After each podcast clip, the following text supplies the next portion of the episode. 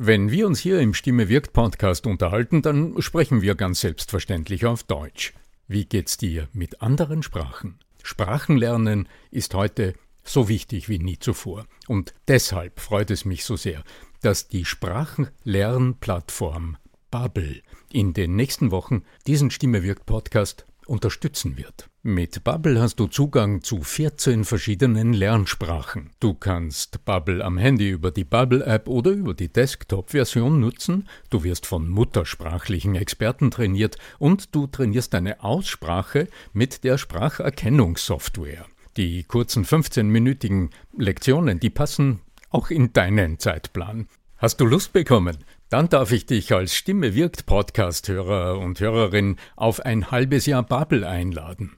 Denn mit dem Code Stimme wirkt zahlen Hörerinnen für sechs Monate und erhalten zusätzliche weitere sechs Monate ihres neuen Bubble-Abos geschenkt. Du zahlst also für sechs Monate und lernst ein ganzes Jahr.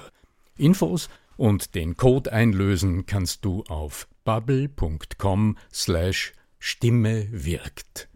So, und jetzt zu unserem heutigen Thema. Der Dirigent betritt die Bühne. Stille. Er hebt den kleinen Finger einer Hand und an einer Stelle des Orchesters beginnt es zu spielen. Wunderbare Töne treten heraus.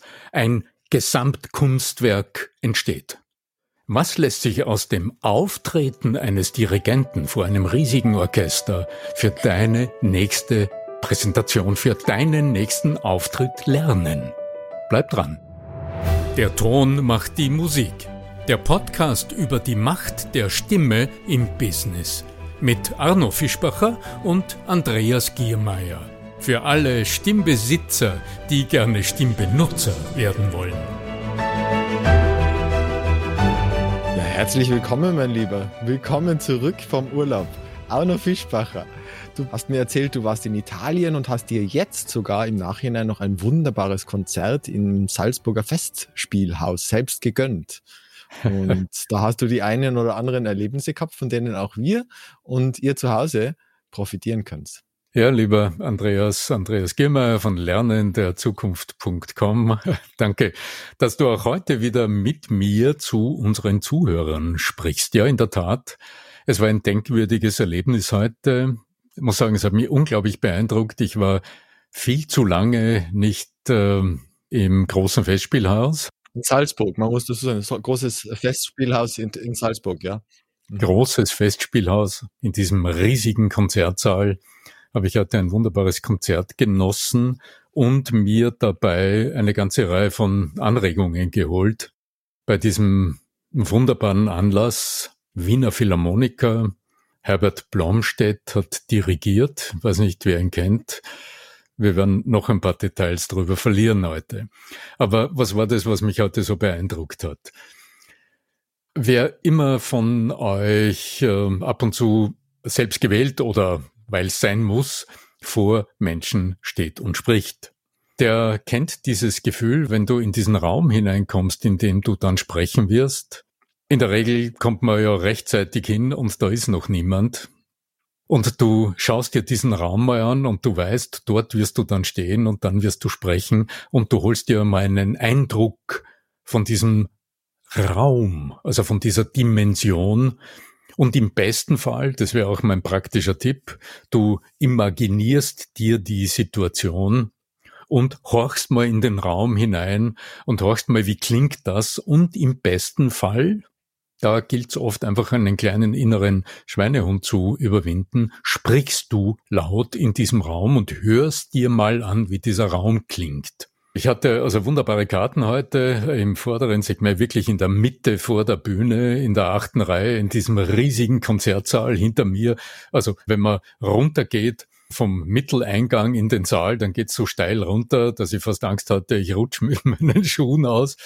Ich bin kurz stehen geblieben und habe einfach diesen links und rechts und die Leute schon an mir vorbeigeeilt zu ihren Plätzen.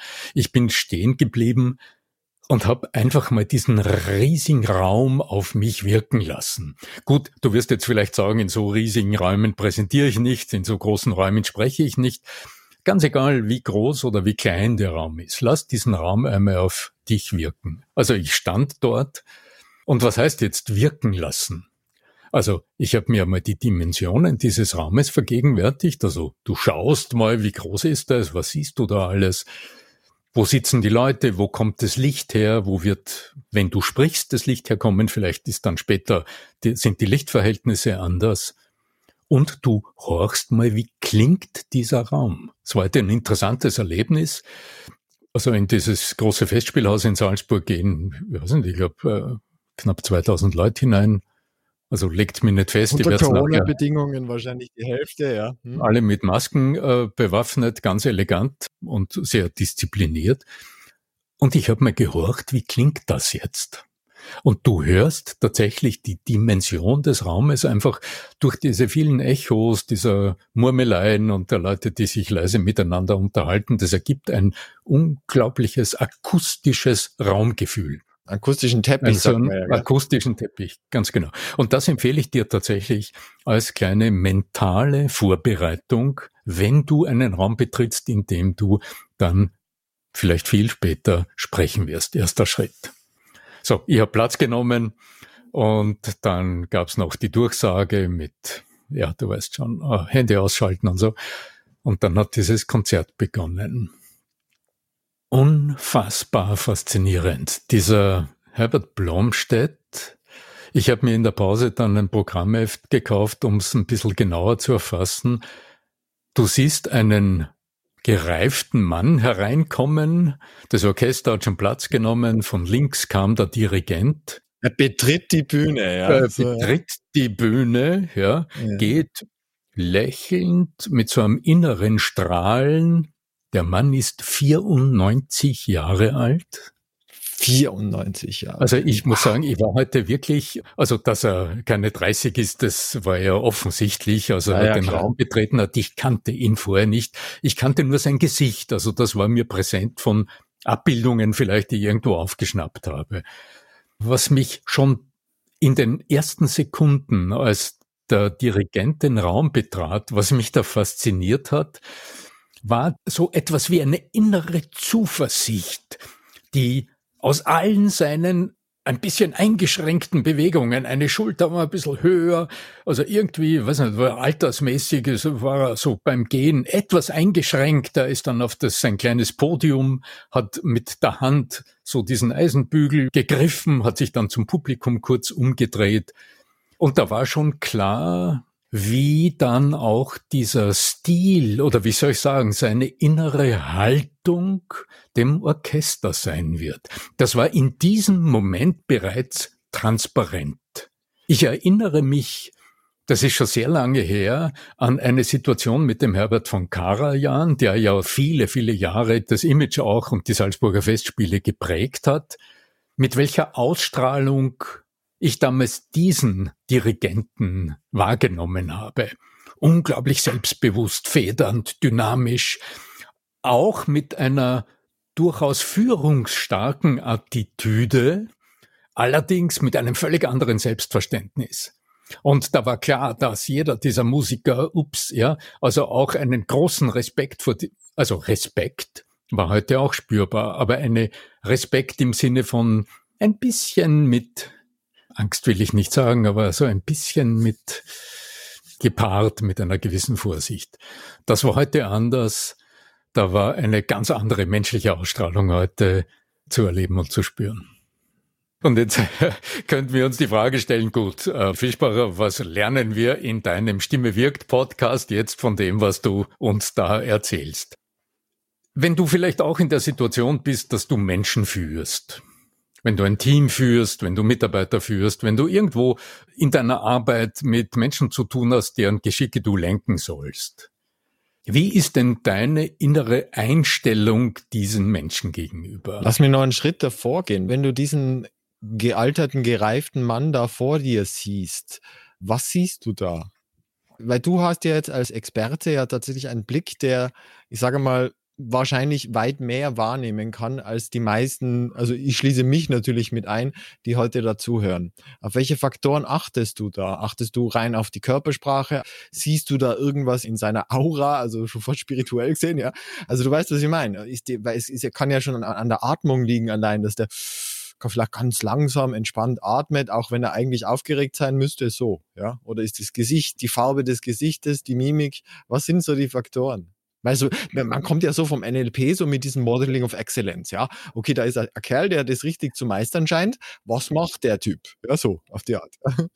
Ich kenne das ja noch aus den Jahren, wo ich selbst ein bisschen Musik gemacht habe als Jugendlicher. In dem Moment, in dem es um Leistung geht, du bist auf einer Bühne, hast ein Instrument in der Hand, dort ist ein Dirigent oder dort sind Mitmusiker, und dann geht es schon auch darum, dass alles gut funktioniert, dass man aufeinander hört und das erfordert hohe Konzentration. Und das macht in der Regel sehr ernste Gesichter. Mhm. Beim Betrachten von Musikern, die miteinander etwas gestalten, da achte ich gerne auf die Gesichter. Also da hörst du oft diese Menschen, die so voll aufs Hinhorchen, aufs Mithorchen, auf dieses Miteinander akustisch etwas gestalten fokussiert sind. Und das ist im Gesicht ablesbar. Also da wirkt man durchaus konzentriert. Das macht so einen gelösten, voll konzentrierten Gesichtsausdruck. Okay. Dann arbeitet es miteinander. Ist okay. Heute aber habe ich immer wieder zwischendurch etwas anderes hervorblitzen gesehen. Mhm. Nämlich da vorne ist der Dirigent, ganz hinten ist der Flötist.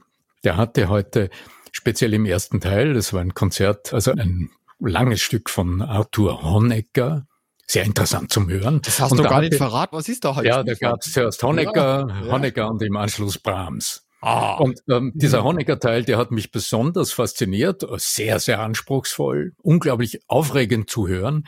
Aber da waren diese Momente. Der Flötist hatte durchaus immer wieder gut zu tun. Und da gab es diese kleinen Momente, wo offensichtlich der Dirigent, der mit Rücken zu mir stand, ich konnte seinen Gesichtsausdruck nicht wahrnehmen, den Flötisten, also die sind ja alle miteinander in einer gewissen Art und Weise im Kontakt, aber das Orchester ist groß. Ich habe es nicht gezählt heute, also das 60 Mann plus, also lacht also mich bitte nicht aus beim Zuhören, sein, ja. Philharmoniker weiß nicht, ähm, wer es genau weiß, wie viel Mann und wenige Frauen heute da tatsächlich als Musikerinnen und Musiker auf der Bühne standen. Wenn es wer fix weiß, podcast at arno-fischbacher.com, wir wollen es wissen. Du kannst ja in deiner Führungsrolle, wenn du ein großes Team hast, dann kannst du ja nicht in jedem Moment jeden Menschen persönlich anschauen und persönlich wahrnehmen. Das ist ja körperlich gar nicht möglich. Aber in diesen kurzen Momenten, in denen da war zu sehen, dass dann der Flötist so ein Lächeln zum Dirigenten hinschickt. Und ich kann mir vorstellen, das sind genau diese Momente, wo irgendetwas, was sie vorher in der Probenarbeit gemeinsam entwickelt hatten, was sich in diesem Moment vollzogen hat. Und wo dann so dieser Blick hin und her, wo man sagt, genau, ah ja, das ist jetzt gelungen oder genau so wollten wir es. Ja. Und das ist das, was ich auch oft bei Konzerten ganz anderer Natur. Sag mal, du hast hier Jazzmusiker auf der Bühne, die komplexe Dinge spielen und die auch oft sehr konzentriert wirken. Also die sehr im Geschehen versunken wirken. Und da interessieren mich immer diese kleinen Momente, wo so dieses kleine Vergnügen aufblitzt. Und das ist dann dieser Moment, wo ich sage, ja, oh, dann bin ich mit dabei und dann erst bin ich richtig mit im Geschehen. Und diese Momente habe ich heute gesehen. Und da kann ich mir vorstellen, also ich kenne mich jetzt fachlich bei den Dirigenten, da bin ich nicht fachkundig, aber ich kann mir durchaus vorstellen, ein großes Orchester zu leiten und zu führen, das heißt ja in erster Linie die Probenarbeit zu gestalten. Also das ist wie im Beruf. Also ähm, du siehst ja letztlich immer nur das Ergebnis der Arbeit des Teams, aber die Arbeit, die davor lag, nämlich diese Zusammenarbeit, die Koordination, die Kommunikation im Team, die dann zu einem Ergebnis führt, das nimmst du ja am Ergebnis naja, äh, na, kannst sagen, es ist gelungen oder es ist weniger gelungen und da kann man überlegen, woran lag's. Aber der Prozess davor macht's aus. Und in der Orchesterarbeit, in der Musik ist es ja auch genauso. Die eigentliche Arbeit so beim Theater, das habe ich ja lange erlebt, du siehst als Zuschauer, siehst du die Aufführung, also das Ergebnis, aber die Vorarbeit, die zu diesem Ergebnis geführt hat, die ist ja eigentlich das Wesentliche. Und die Aufführung selbst ist das Resultat.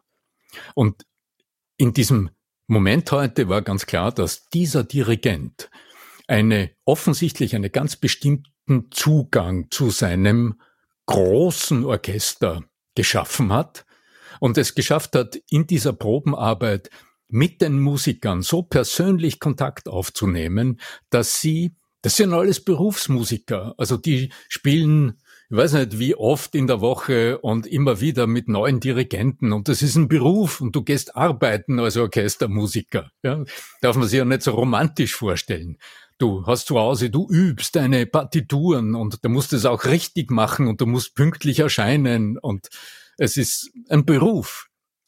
Und dann hast du einen Dirigenten und der dich im besten Fall involviert und mit dir persönlich Kontakt aufbaut, so dass es auch Spaß machen kann, diese Herausforderung. Und wenn das passiert, so ein Highlight habe ich heute erlebt.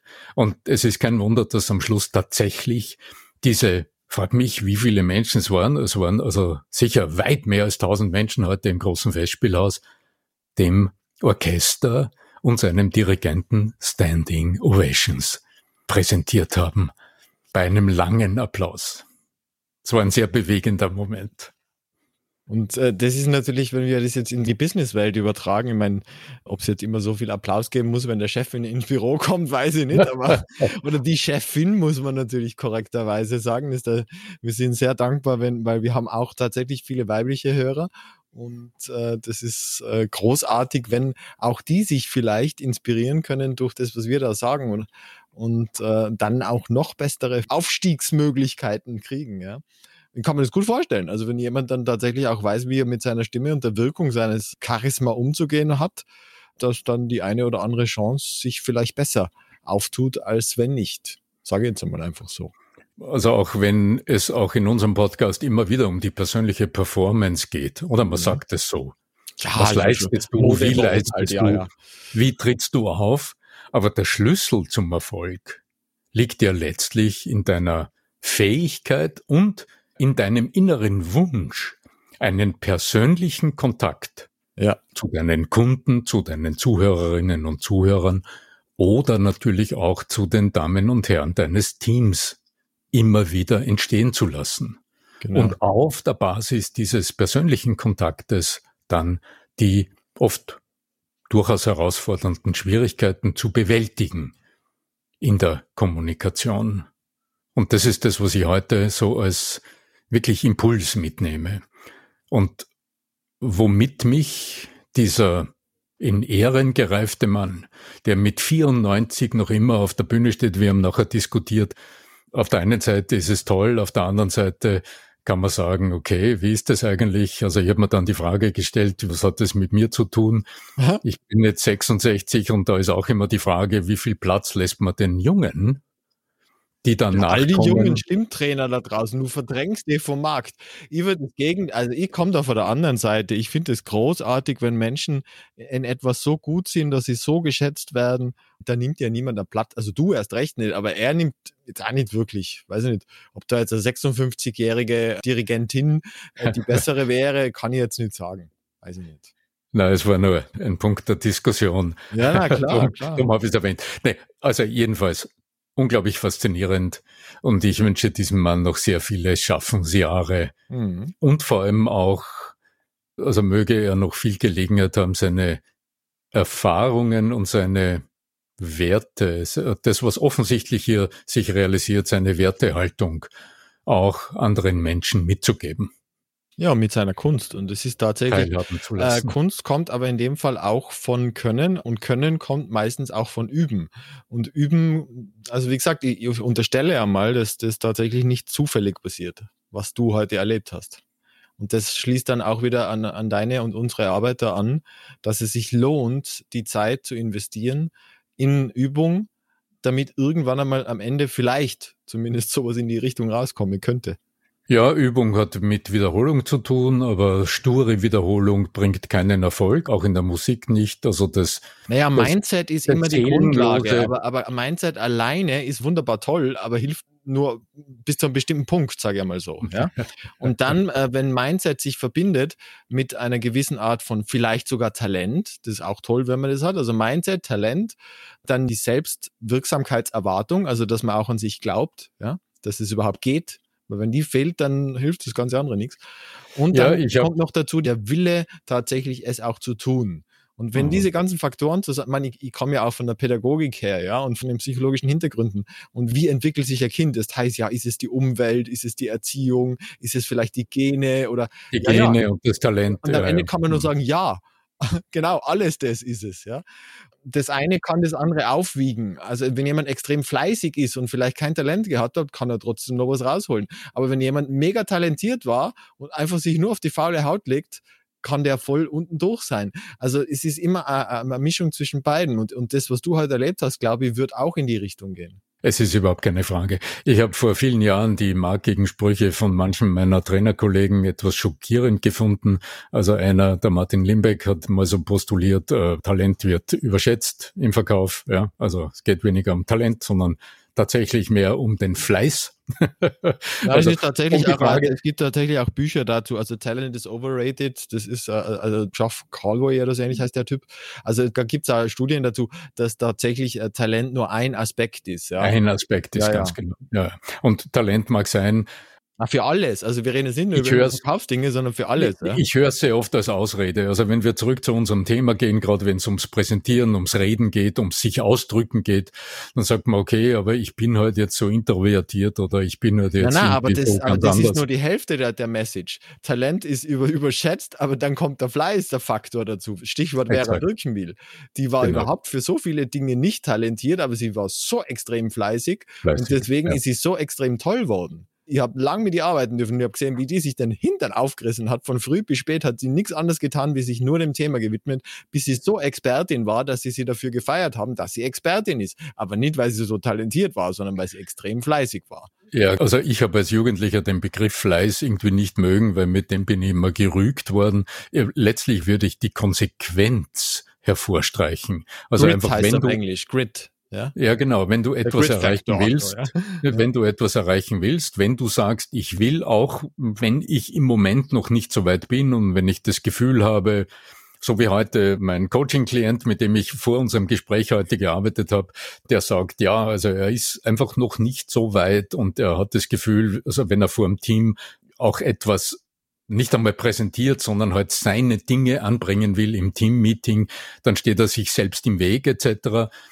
Ja, aber er nimmt's nicht als Ausrede, sondern er hat mich als Coach gebucht. Ob es jetzt ich bin oder wer andere, spielt ja keine Rolle, weil er weiß, mit den nötigen Schritten, mit dem Know-how und auch mit dem inneren Willen, diese kleinen Schritte halt auch gegen den inneren Widerstand zu tun und umzusetzen und aus diesem ich bleibe in meiner gewohnten Verhaltensrille drinnen und da fühle ich mich wohl auszusteigen, das ist ein verlässlicher Ratgeber für das Erreichen der gewünschten Dinge. Ein letzter Punkt, der mir noch wichtig wäre, ich glaube, das ist tatsächlich auch Verbundenheit. Ich glaube, Verbundenheit, wenn du dich als Teil des Ganzen siehst, als Teil des Teams siehst und nicht dich sozusagen, als ich bin der Master und die anderen sind die, die für mich zu arbeiten haben, sondern wirklich mhm. diese Verbundenheit mit dem Team als Teil des Ganzen sich zu wahrzunehmen, wirklich das systemische Denken auch anzuwenden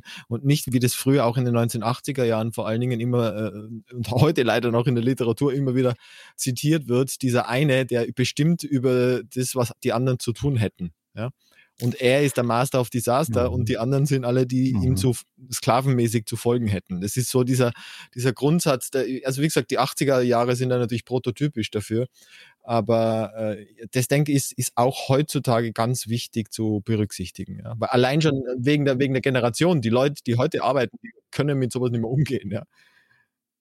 Wir wollen keinen Herrscher haben. Ja? Ist äh, auch für einzelne kleine Situationen äh, interessanter Zugang, genau das, was du jetzt erwähnst. Also mein Kunde, mein Klient heute steht also zum Beispiel vor der Situation, dass er aus inneren Prägungen heraus im Teammeeting eher verstummt, weil er einen sehr wortgewandten Teamleader hat. Er hat einen Teamleiter, der ist sehr wortgewandt und ich glaube, der hat in seiner Führungsrolle, ich kenne ihn nicht, aber so aus, was ich jetzt aus den Gesprächen nehme, er hat in seiner Führungsrolle auch noch was zu lernen, nämlich, dass er nicht immer das Ruder an sich reißt in diesen Team-Meetings und dadurch die anderen eigentlich nicht wirklich hervorhebt. Wäre er wirklich eine, Spur gereifter als Führungskraft, würde ich jetzt mal sagen, dann würde er manchmal vielleicht mal nicht so lange sprechen, sondern würde einen Kollegen, der vielleicht gerade länger nichts gesagt hat, es wird ihm auffallen und er wird ihn heben und wird ihn einladen, sich einzubringen. Das tut er aber nicht. Was ist aber jetzt eine mögliche Lösung für meinen Kunden und für meinen Klienten? Also wir haben heute uns überlegt, wie er aus diesem inneren ich will auch was sagen, obwohl der andere gerade spricht, wie er aus dieser Polarität aussteigt und wie er das Ganze betrachtet, nämlich schaut, um was geht's eigentlich? Also was ist jetzt gerade im Lauf dieses Gespräches, was ist jetzt das gemeinsame Ziel des Teams?